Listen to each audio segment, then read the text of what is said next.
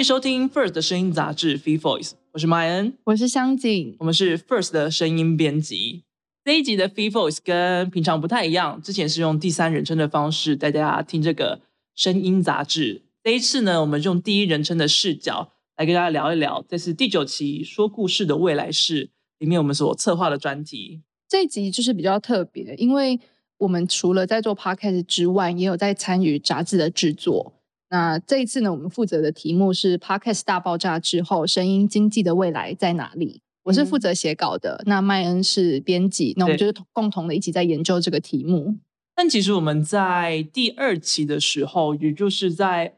诶二零二零年底的时候就已经讨论过这个题目了。不过会选在这个时候再次谈论到这个题目，主要也是因为我们这次的 Cover Story 的主题，它是说故事的未来式，嗯，所以我们就探讨各个角度说故事的方法，所以也是一个蛮适合的时候在。p o c k e t 大爆发的一年后，我们再把这件事情再拿出来跟大家聊一聊，然后调查一下 p o c k e t 到底有什么样的不一样。没错，那所以我们第一题其实我们就可以来聊一下这一年当中，麦恩你有观察到哪一些声音内容产制市场比较特别的趋势或现象发生吗？其实我觉得就是自己的观察，然后还有呃，跟受访者们一开始问到的方向其实都蛮接近的。没错，就是越来越多人。也不能说越来越多人，越来越多的企业跟团体加入了其中，就不仅仅是我们 First 的部分有很多的合作伙伴的出现，然后像是 KK Bus 啊，像是一些运城南啊，只要有人啊，就是我们这次的受访者们，其实他们都有跟很多不同的厂牌进行 Podcast 上面的合作。没错，那个时候在第二期的杂志里面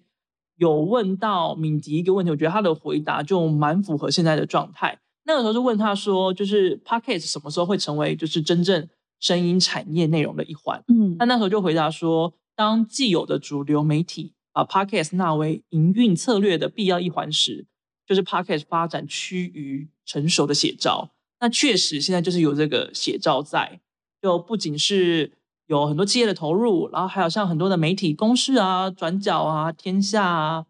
还有报道者啊，其实你都可以听到他们的 podcast 在。各大的声音平台里面，没错，因为其实包括我们自己也是在去年的春天成立声音编辑部的。那我们自己现在手上最主要的也有两个节目正在制作，一个的话当然就是现在这个 Free Voice 嘛，嗯，另外一个话则是就是跟 Lessas 合作的买位。那买位这个节目，它就是以访谈的形式，然后去访问不同的就是在文化领域的创新者跟领先者，所以其实两个节目的角度会蛮不一样的。那它的营商业模式其实也不太一样。那这也是我们等下会讨论到的。那除了更多的企业，还有更多的媒体加入之外，就是不管是从形式上面跟内容的深度上面，其实都有很多各式各样的节目出现。嗯，香景有听到或觉得哪些节目很有趣吗？有一个节目，呃，是我们的受访者，就是 KKBOX 的总经理 Orange，他介绍的，叫做 TKKBOX 解忧 BGM 声聊套餐。那这个节目是 KKBOX 跟顶呱呱合作的，大家也可以去找看看。这是一个非常非常强的节目，就他把 ASMR 的元素加进去，所以你可以在一边听旁白在口述一些内容的时候，然后一边听到有炸鸡在咔吱咔吱响。的声音，然后这个是他们自己在分享的时候都会笑出来的一个案例。其实他的确蛮蛮蛮强的，很强，对，就是觉得他是一个，你你好像如果只是看看大家在吃，然后听到声音就好像卡，但如果单纯只听到那种。就你去很太靠近，太靠近，有点太靠近了，太靠近了，在在耳朵里面。如果你要戴那种入耳式的耳机，哦，太里面，然后那个那个又很慢的那种嘶那种声音，就觉得天哪，My God！对，但但这就是那个效果。我希望可以达成这种有趣的效果，这样，然后。也希望是 真的有带动更多的大家对顶呱呱产品的认识跟这个销售啊，那这个都是我们我们期待看到。所以其实像食品、饮料，对，比如说会不会有人去做个企划，是你分得出来我喝的是呃哪一哪一哪一款茶吗？嗯，然后什么他其实他想讲的是哦，我这个茶的回甘的声音特别大声，嗯，然后。那这也是一个可以去做的特殊的，就是在声音上面关于吃的一种应用。任何可以发出声音的东西，或许都很适合透过 podcast 有新一番的诠释。哦，剪头发可以啊，对吧？那这个很多事情都可以有不同的声音，就只要能够发出声音的事情，都很适合透过 podcast 来是。对，有越来越多的品牌，或者是说呃产业看到 podcast。他们会多了好奇，所以一开始最简单的投入就是业配，所以他们在一开始就是会哦，可能透过一些广告代理或者什么找到合适的呃节目或热门的节目来做口播业配，然后他可能的确收到一些成效，那他们就接下来就开始思考说，那这个 podcast 声音内容要怎么跟自己的本业有这个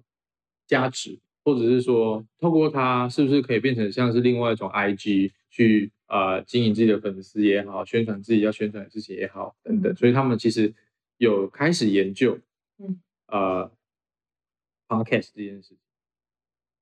我还有一个我觉得蛮喜欢的是岳城南，嗯，跟那个永远的第一名他们合作，永远的第一名它是一个 BL 剧，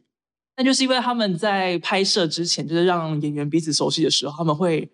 让彼此他们去录一些可能像情话的声音，嗯，而且有点像夜深人静的时候啊，一些跟爱人对话的那种很亲密、很私人电话声，嗯的那种练习，他就把这个东西制作成 podcast，所以就是你在听到 podcast 的时候，就好像就是电影里面的，就是影集里面的人物正在私密的跟你讲了些什么浪漫的悄悄话。你看起来很开心呢，我觉得那个做的非常的。有趣，就是如果你喜欢就是这类的剧啊，或者喜欢那种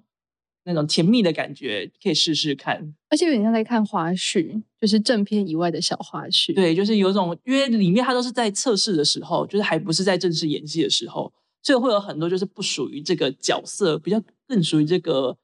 演员他所呈现出来的东西在里面，所以那个火花感跟内容感是不太一样的。嗯。那在内容的深度里面的话，像我们这次访到的静好听，他就做了蛮多蛮有趣跟蛮深度内容的题目。没错，因为静好听它其实是静传媒底下的声音品牌。那他们一开始的时候，其实做了很多是找嗯静周刊的记者来分享他们自己的一些报道的经验，所以它的内容其实就会是比较像是第一手的观察，然后我会觉得说还蛮新鲜的。然后他们后来就是增加了其他的内容，包括说。嗯，他们有有声书的内容啊，然后或是他们会有一些跨界的合作。我自己印象比较深刻的是，他们在去年有一个很大的企划，是跟前文化部长郑丽君的合作。那他们就是有一个他们的主题叫做郑丽君的自由六讲，那就邀请六个来宾，然后来对谈，就是郑丽君自己在哲学方面的一些思考。我觉得聊到这边，我们就顺便聊一下，就是为什么会邀请。这些受访者以及为什么会切这个角度来聊？嗯，因为其实，在聊到 p a r k e t 制作的时候，其实蛮多人会采访跟切入的视角是从创作者本人，或者是从平台开始，就是 Sound On 跟 First Story 这两个平台开始。但是我们这次比较想要从内容的部分开始聊起，然后也是想说，哎，我们可以不止聊 Podcast，聊到有声书，或者是聊到 Clubhouse 的地方，因为 Clubhouse 其实也是。就是今年声音，应该说二零二一年声音经济起来的时候，蛮重要的代表性在。嗯，但我记得我们在谈论 Clubhouse 的时候，这个东西是没有被我们纳入在里面的。虽然我们就是最后没有去把 Clubhouse 内容放进去，但其实我们后来也有在买位采访陆以真主播，因为他有在 Clubhouse 上面主持春秋串联早安新闻，那大家也可以去听听看那一集的访谈。对，因为主要没有放进去，其实也是因为 Clubhouse 它。退热潮的状况其实是还蛮明显的，对，还蛮明显的。然后它的商业模式似乎没有比较完整的出现，然后可以听到就是比较代表性的节目，也就是卢以真他的全球串联早安新闻。嗯，但其实，在访谈的时候，嗯，小鹿主播其实有提到一个我觉得很有趣的观点，他就是说，其实每一个平台或是每一个媒介，还是会有它适合的呃媒体的内容的，包括。就举例来说，他们在做的全球串联早安新闻，它就是只有在 Clubhouse 上面才能发生的形式。对，因为它毕竟它需求的互动性其实是很高的。没错。那我也稍微介绍一下全球串联早安新闻这个节目，它是有两个主持人，然后他们在每天早上八点到九点之间的一个有点像新闻播报的节目。那他们总共一个小时，前三十分钟会是两个主持人去分享他们觉得重要的新闻，那后三十分钟就是邀请台下的听众上台去分享他们看到的新闻。那他们可能是在不同的城市，所以每个人分享出来的他们觉得重要的新闻，其实就很有地方性跟嗯他们个人的一些主观上面的选择。那其实就会让那个新闻本身就会变得不只是就某种专家的视角，而是更更多方而是更有一种共创的感觉。嗯哼嗯哼，也就是因为有 Clubhouse 的关系，才可以创造出这个节目这么特别的性质在。嗯那除了就是 Clubhouse 以外，当然我们最主要还想谈论到的就是 Podcast 的变化跟内容。所以我们主要邀请的有像是 KK Bus，因为他们不仅是平台本身，他们同时也创造了很多自己的节目，然后也跟像是金马奖啊，然后还有像是刚才讲到的顶呱呱等等的多个平台跟多个不同的媒体或者是单位来进行合作。然后另外呢，Podcast 因为也常常被用来当做是行销的一个方式，所以我们也邀请到了岳城南以及只要有人社群顾问，就是这两个来为我们分析跟讨论社群跟行销的不同地方。而另外，我们还有邀请到就是静好听的部分。其实一开始静好听我们的邀请方向主要是因为有声书这一个面向，但是后来也就是因为刚好那个时期郑丽君的自由六讲那个节目出现了，我们也就在更深入的发现，就是它除了有声书的规划以外，在 Podcast 还有在声音的课程上面，其实都有很多的规划跟很多的故事是可以让大家了解一下的。我们跟 KKBOX 的不同，嗯我觉得这样讲好了。其实我我们在做这个事情的时候，其实我没有特别的去想说我们要跟哪一个平台做一个对标，嗯，好做去做一个比较说，哎，我们跟他有什么不同？我们自己要做什么？就像我们一开始就知道我们跟商号非常不同，因为它比较像是一个你可以直接在上架，但是一开始我们在做的时候，事实上我们也觉得自己是平台。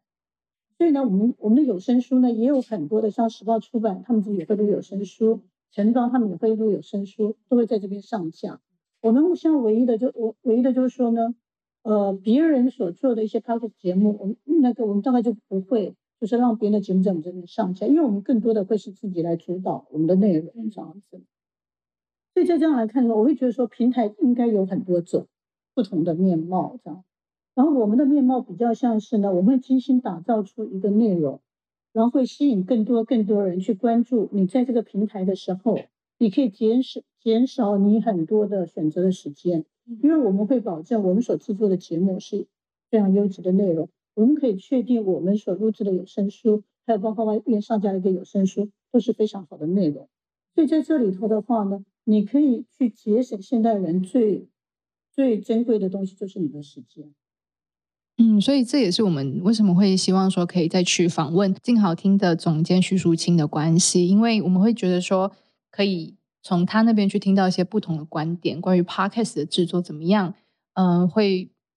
希望可以从他那边了解到可能未来的 podcast 在内容制作上面会有什么样不同的转向。嗯哼，而且我觉得也很幸好，就是后来又访到静好听的部分，嗯因为静好听跟 KK b 其实我觉得他们是非常不一样的对比。没错，但他们其实有提到说，不不管是静好听还是 KKBox，两边其实都有在经营平台跟内容。嗯但是静好听其实更偏重在内容的制作。当然，他们有提到说，今年开始也会在他们的平台上面有更多的强化。那 KKBox 其实就很明确，它就是在做平台的内容，但是内容的部分，它其实也还是会有一些制作啊，或是一些平台合作的部分。对 KKBox 那边的话，其实它是先有了平台，然后为了推广它的平台，所以制作了更多的内容，然后也从中找到了更有趣的计划、更新奇的方式，用趣味来制作 Podcast。嗯，然后静好听的部分呢，它主要是为了它的内容，为了要做出好的内容，所以当然要有优秀的平台，所以因此他打造了属于他自己的平台，然后在上面放入他的各种深度的内容，把 Podcast、把有声书、把他的课程都放到上面，让他的听众、让他的受众有一个更舒适、更适合他们的方式来进行他们的收听体验。对，所以蛮大的一个差别就是，静好听上面的内容都是他们自己制作的，嗯或是他们跟出版社合作的。但是 KKBox 上面的话，其实就会像我们通常理解到的，可能 Spotify 或是 Podcast 上面的，会有不同的创作者在上面上传他们的节目。对，也就从这边的关系，所以他们衍生出了其实不同的营运模式出现。嗯，先从静好听开始聊好了，因为它的其实相较来讲是明确很多，也是跟其他大部分的 Podcast 节目很不一样的。他们大部分使用的是订阅制的方式来做经营。对，因为他们现在主要就如刚麦恩所提到的，他们现在最主要的一个产品，包括节目，也就是 podcast，然后还有有声书以及有声课程。那如果你是加入他们的付费会员的话呢，你就可以去畅听他们的有声书的内容。因为现在 podcast 就是节目的这一块还是免费收听的，对，但是因为其实，在他们节目这一块也是做的很好的，所以他们有在规划说要怎么样让免费收听的听众也会愿意付费，然后去收听有声书或是有声课程，这也是他们之后会想要努力的目标。这我们都知道，中国的音频发展的比台湾还快，然后呢，他们的内容也是各各个内容不一这样。但是呢，从他们的一个二零二零到二零二一三四月的一个报告里面呢，其实他已经提到了一件事情，就是说现在越来越多的听众他要求的是一个高质量的节目，而且呢，中国是比我们更早就就相信知识付费的，所以呢，他们也觉得好的内容应该要付钱。所以在这个情况之下呢，以后的 podcast 节目会不会真的也还是要免费呢？我我觉得不会。所以当然后我们也知道，像那个 Apple Podcast、像 Spotify，他们现在也在想象，就是说如何可以订阅，或者说等等。所以在这个情况之下呢，我觉得好的内容还是一个好的内容，还是一个在你的一个获利上是比较能够看出成果的一件事情，这样。所以呢，我们心情很，所以我们继续还是会做出很好的内容。我相信以你们来说的话，你们一定相信好的内容是最重要的武器嘛。所以我想这个在这个里面，我们的想法是一样的。嗯，就是大家总有一天会接受一定会的。那中间会需要怎么样的去回答？嗯嗯嗯，因为其实你说知识付费这件事情是不是真的对很多人来说是一个那么困难的事情？我觉得其实，其实我我觉得不见得这样子。对，我觉得最重要还是内容。因为其实我举个例子来说好了，我们有个节目是廖雅慧老师的漫谈英文诗，我就遇到很多人，包括一些的朋友在媒体，可能是一个网站负责人，他就跟我讲说，他愿意为这样的内容付费。嗯，对。所以其实这里面又牵涉到一件什么事情呢？就是说，当你希望人家为你的内容买单的时候，你所设你所设定的会员人数是多少？我觉得这点很重要。如果说我希望我的会员愿意付钱的会员跟听古癌的人一样多，那你可能很难很困难，你会永远都觉得很困难，因为他可能是二十万人，或者说多少。但如果你今天想的是说，嗯，我今天如果说有三万人。或者说六万人愿意为我的内容买买单，你是不是觉得就容易很多？甚至我希望有一万人，是不是就觉得容易很多？就觉得整个台湾总有一万人愿意愿意这样做吧？所以这里面其实也会牵涉到说你的客群是什么，你这一万人到底是哪一些的组成？这样子对。所以如果你你想的是非常广阔的二十万人，你就会觉得这里面很成分很复杂。但是如果是一万人，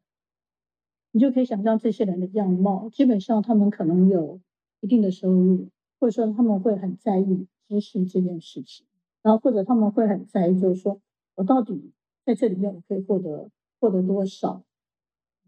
等等。还有另外一方面，这些人可能是一个更在意自己时间使用的人。比如说，就在之前那篇文章里面呢，我觉得最主要的核心讲的其实都是，我觉得未来做事情内容的人都要面对，就是说。你如何想象未来的生活场景？所以，如果今天那个人是，就是说他在家里的时候呢，他可以用小音箱边边打扫边听一些内容，或者说他时间就是那么的紧迫，可是他可以在开车搭车的时候听这些内容，他就会觉得说，那我愿意为这个内容买单。反正我买书我本来就要付钱，我现在只是把过去买几本书电子书的费用变成我用听的，我还是一样可以有收获。所以我觉得这样的一个，当你当你对那当你对人数有一定的想象之后，我觉得很多事情就会变得可能。嗯，那所以他们现在最主要的商业模式就是付费会员，那这也是静好听总监徐淑清提到他们今年会想要努力的目标。而其他的 p o c k e t 节目的话，大部分使用的方式，也就是还是我们熟知的，譬如说广告的投入，或者是有企业主的加入这种方式来做营运为目标。嗯，但是在访谈像是岳城南啊，还有只要有人社群顾问的时候，他们都有提到，就是几乎所有的广告收益都只有集中在前十二趴里面。所以你会觉得现在 podcast 的广告的这个市场其实是没有到很，就你刚刚提到销价竞争，可是你觉得它现在其实是没有很好，我不知道你这么想。就是说，我们前前面其实有做过一个统计，我们从 s t r 的后台这边研究一件一件事情，发现说，呃，所有的广告其实都集中在前百分之十二的 podcast 身上，后面是完全分不到，而且前面 podcast 的百分之十二还是很型的一件事情，就是台中国来英国可以赚到蛮多钱，嗯其他人全部都没有。嗯，就是中小型创作者进来之后，他没办法透过一个稳定的方法养活他自己，嗯那这就会无法有助于这个里面的成长。我认为一个产业圈它能够抢，是中间分子要非常多。比如说中型创作者，比如说几万，就是大概十万以下、一万以上这些创作者要非常非常非常多。嗯那这些人为什么会想要在里面？当然就是，哎，我也可以有办法可以养活自己。那包含像刚刚提到说，可能有更多这类型，就是内容产内容产出的 production house 来说，它有什么利基要在这里？就你好歹要让他赚到钱，这样或赚得到米嘛。嗯所以这产业本身就有一些问题，就像我刚刚说的，就是商品不够多，嗯然后现在 CPM 也很贵，然后技术上面遇到一些状况，就是哎，到底我们要从哪边去做广告的这个模式？嗯，然后整个这产业人有没有这个共识，说哦，我们我们应该要互相协助，然后做一些什么事情？这样，就是我也还没看到这件事情的的的发生。那其实我们最近在一传广告最近在在做的事情，其实是希望说，呃，我们可以透过、呃我们这边一些小小的粗浅的意见，就是说我们同整过往一年的经营状况，然后我们也想要跟同业一起，就是定调一些，就是说定一些基本费率出来，然后让创作者其实有个可受公平的一个公开费率表可以直接查看。嗯那才不会发生，就是很常会有创作者也觉得自己被坑杀，嗯就是觉得说，哎，我跟平台合作，我跟我跟代理商合作或什么之类的，就是哎，凭什么他拿五十，我拿五十，都是我在做，就是他们也很常会有这种东西。那我觉得最快的方法就是直接提供个可受公平的，就是费率表出来给大家看嘛，说嗯你今天如果什么什么点，你达到什么点，我就给你收多少钱；达到什么点就可以收多少钱。我觉得这个这才是真的有在帮助他们的方法。这个东西现在有呃，我们已经弄出来了，那哦现在就是可能在时候会看到。现在就是要去跟我们的快乐伙伴商们打脸面。对，我觉得这也跟我之前在跟曼恩讨论说，其实我们也都会发现说，以台湾现在的收听平台，其实你很难去找到一些比较小众的，就是嗯。podcaster、那我觉得这对广告主来说其实是一样的，就他们不知道从哪里去找到，就是更符合他们产品调性的节目。因为现在除了就是 podcast 的排行榜以外，你很难看到透明的数字，就譬如说他看了多少人啊，他有多少人喜欢啊，多少人讨厌，或者是有多少人留言，就是这嗯。些互动性跟点击率，其实是业主们很需要了解的事情，嗯也是很多人在收听一个节目、观看一个节目的时候很需要参考的内容。但是它不像 YouTube 上面那样，你可以直接看得到。而比较不透明的方式，其实也就让不管是企业主或者是听众上面选择都会比较困难一点。嗯，当姐你自己他在听节目的时候，你会怎么样找节目呢？我其实我平常比较常用的是 Apple Podcast。嗯哼但是我也会面临到一个问题，就是其实我没有办法在 Apple Podcast 上面找到我想听的节目，或是我觉得适合我的节目。那可能我通常比较常用的管道，都还会是从可能其他社群媒体上面看到有人推荐，或是我有在 follow 的 KOL，然后他们有开节目，那我才会去听。嗯哼但是要怎么样去可能收听平台上面去找到，我觉得这是现在比较大的困难。对，我觉得这其实就是现在蛮大的一个难处，就是你要得知其他 p o c k e t 节目，好像大部分的推荐跟资讯来源方式是从第二或第三的平台来知道，那从社群平台知道，你可能从口耳相传听到，而不是直接从我们收听的平台本身上面听到。对，而且像是这种推荐机制，我觉得一个很好的对比是，可能像 YouTube，就是你就算没有订阅某一个频道，但是如果当它的可能收看数很好，或是平台认为说你会喜欢的话，它就会推给你。所以我的页面上面常常会出现一些我自己也没有想到会出现的内容，但是在 Pocket 上面就不会出现。然后另外我觉得可以比较是 Spotify 的部分，因为我本身是使用 Spotify 在听比较多。Spotify 它在听音乐的时候，其实它就会把相近类型的歌手啊或音乐，甚至它会直接组成一个歌单推荐给你。但是在 Pocket 的部分上的话，它其实主要是推荐类似的节目，嗯所以就是其实你会听到的类别啊，或者是相似性会比较高，而且它直接推荐一个节目给你。但是在 Pocket 上面，听众其实比较在乎的是该集的主题以及主持人的调性，嗯，所以比起就是推荐音乐的方式，呃，推荐 Podcast 的话，其实门槛会相较高一点点，不是那么容易跨入的。所以他推荐的方式，这样的形式下来的话，我觉得其实大部分人点进去的几率应该比较没那么高。没错。那我这边也想举另外一个例子，是中国的也是 Podcast 的收听平台，叫做小宇宙。那呃，它的其实页面的设计，某一些部分跟 KKBox 的收听平台会有点像，它会有编辑的手动推荐，然后它也会有根据你个人可能常听的内容类型，然后去做推荐，或者是可能其他人留言之后，它会推荐给你等等的，就是它都会用很多的设计去让你找到一些新的节目。那不会只是你可能看排行榜，然后前面几名，然后你就只听那几个，而是你可能是更可能找到是自己想要听的节目。对，然后其实，在台湾比较有做相近的事情的，我觉得应该算是 KKBox，嗯因为他们有其实进行了很多的 p o c k e t 策展的方式，把相近的主题、相近时事的东西拉到同一个区块，让你可以简单的看到跟观察到。但是我觉得跟小宇宙不同的是，它没有办法进行留言，它没有办法进行按赞，所以它在互动上面其实就缺少了蛮多的机制在上面的。它更像是一种单向的输出。呃，你在做 podcast 的人就没有办法知道是你的听众在想什么，除非你就是另外有一个社群平台，比如说 Instagram，比如说 Facebook，然后他们到那个平台去留言，但这其实就会多了很多个步骤，很多个手续。嗯那我就会觉得说，可能大家留言的意愿就会没有那么高。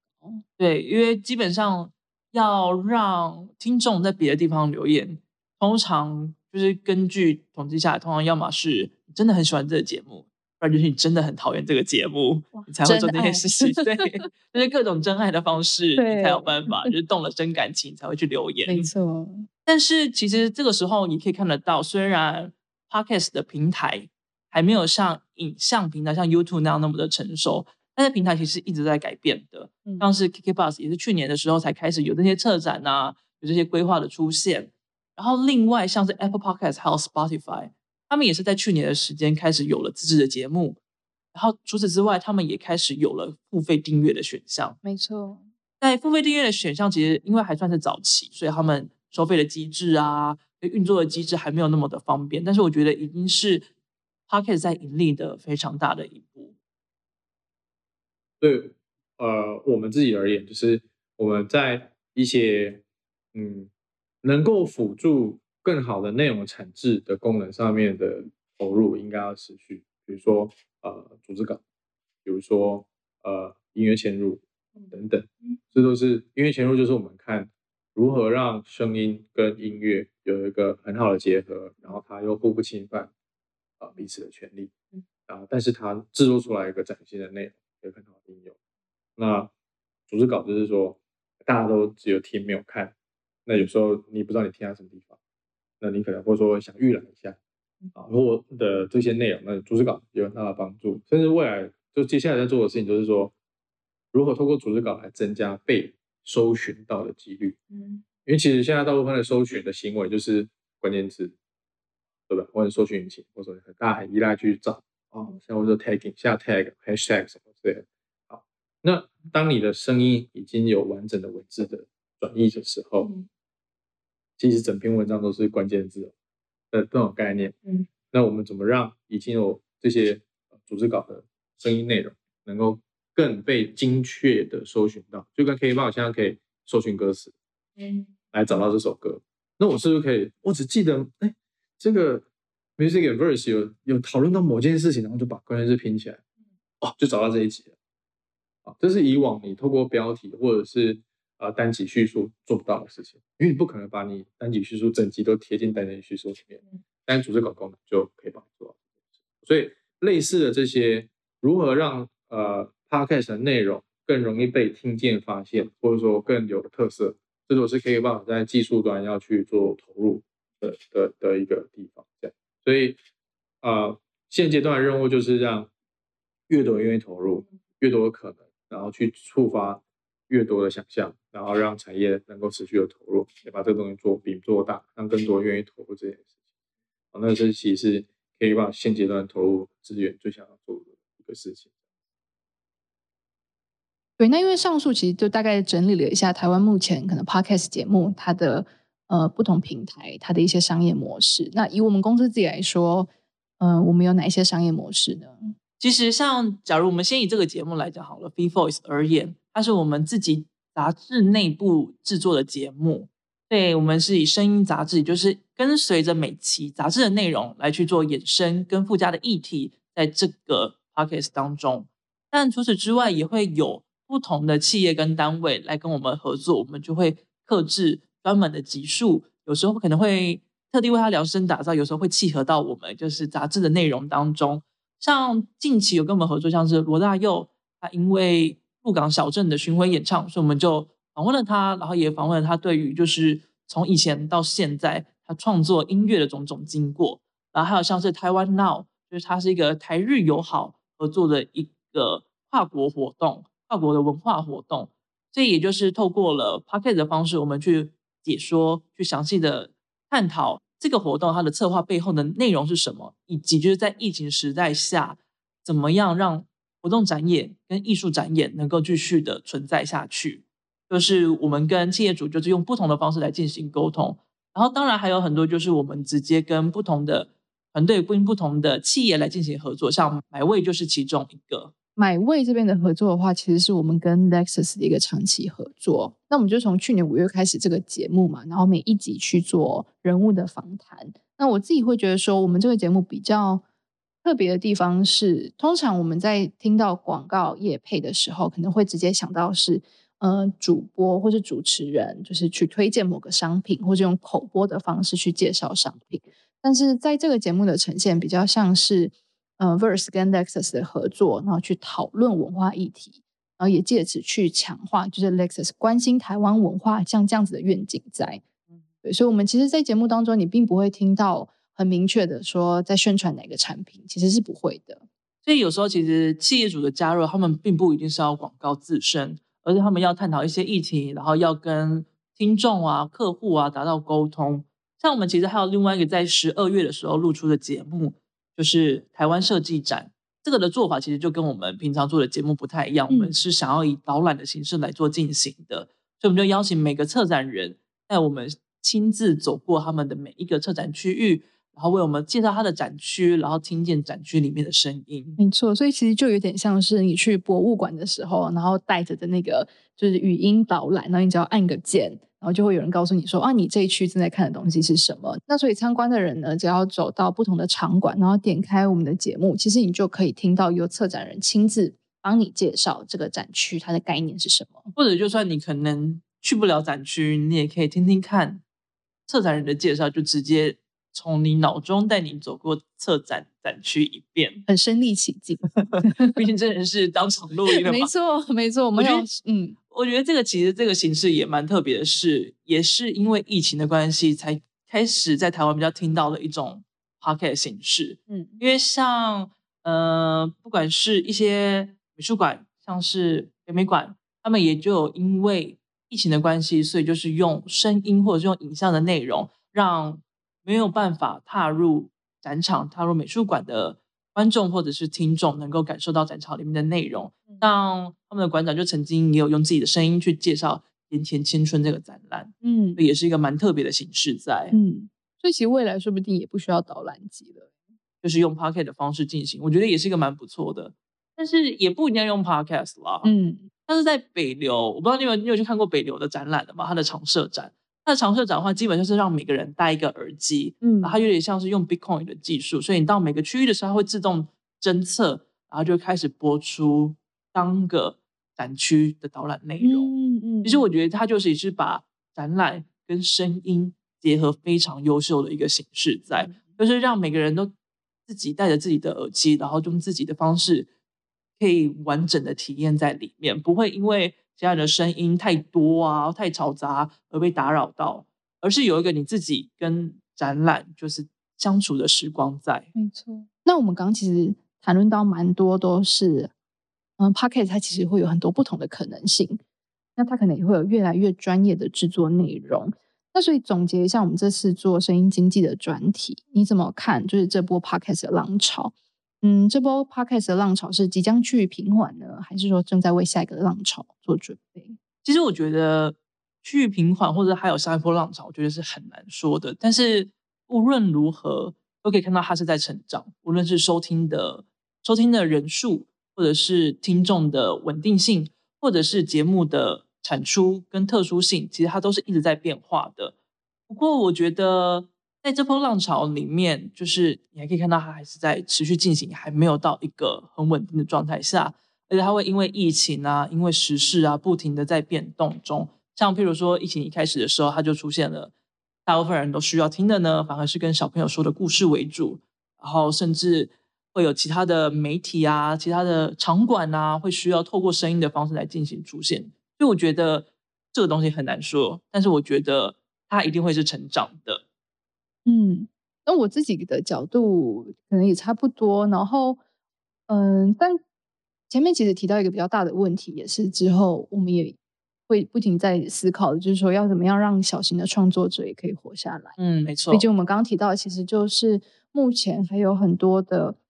目前比较多的广告预算，其实都还是投放在前面的可能十趴、十二趴的创作者身上。那如果小型的创作者他是以盈利为目标的话，但是他其实是没有办法去得到被看见的机会，那他可能持续做下去的机会就很少。像只要有人社群顾问，他就有提到，要让整个产业啊可以很稳健的发展的话，那中小型的创作者其实是不可或缺的。我从比较行销人的角度来讲，就是。呃，我自己觉得，就是至少可能思路稍微清晰一点的行销人，现在在看的东西都是除了除了口播业配跟呃直接品牌下去做节目之外，有没有比较成熟跟比较快速的模式？因为其实，在 YouTube 呃或者是在 Facebook，其实都已经有平台方直接出来很明确的，呃，就是。你可以直接去设定你要的族群，然后你要的预算，你要的周期，然后你去更换你的素材去做。那这个的好处当然就是我不需要花很大的人力去一格一格跟创作者谈，我可以直接去投放说，呃，在的声音的前端或中端或尾端去插入声音的广告。那这应该是所有营销人都在呃等着看有没有这个东西，或者是如果没有的话，我可以用什么方式来做取代。那唯一有机会做这件事情的，其实应该是 hosting，不管是 First Story 或 SoundOn 或者是国外的这些 hosting，唯一有机会的是是他们，因为音档在他们那边。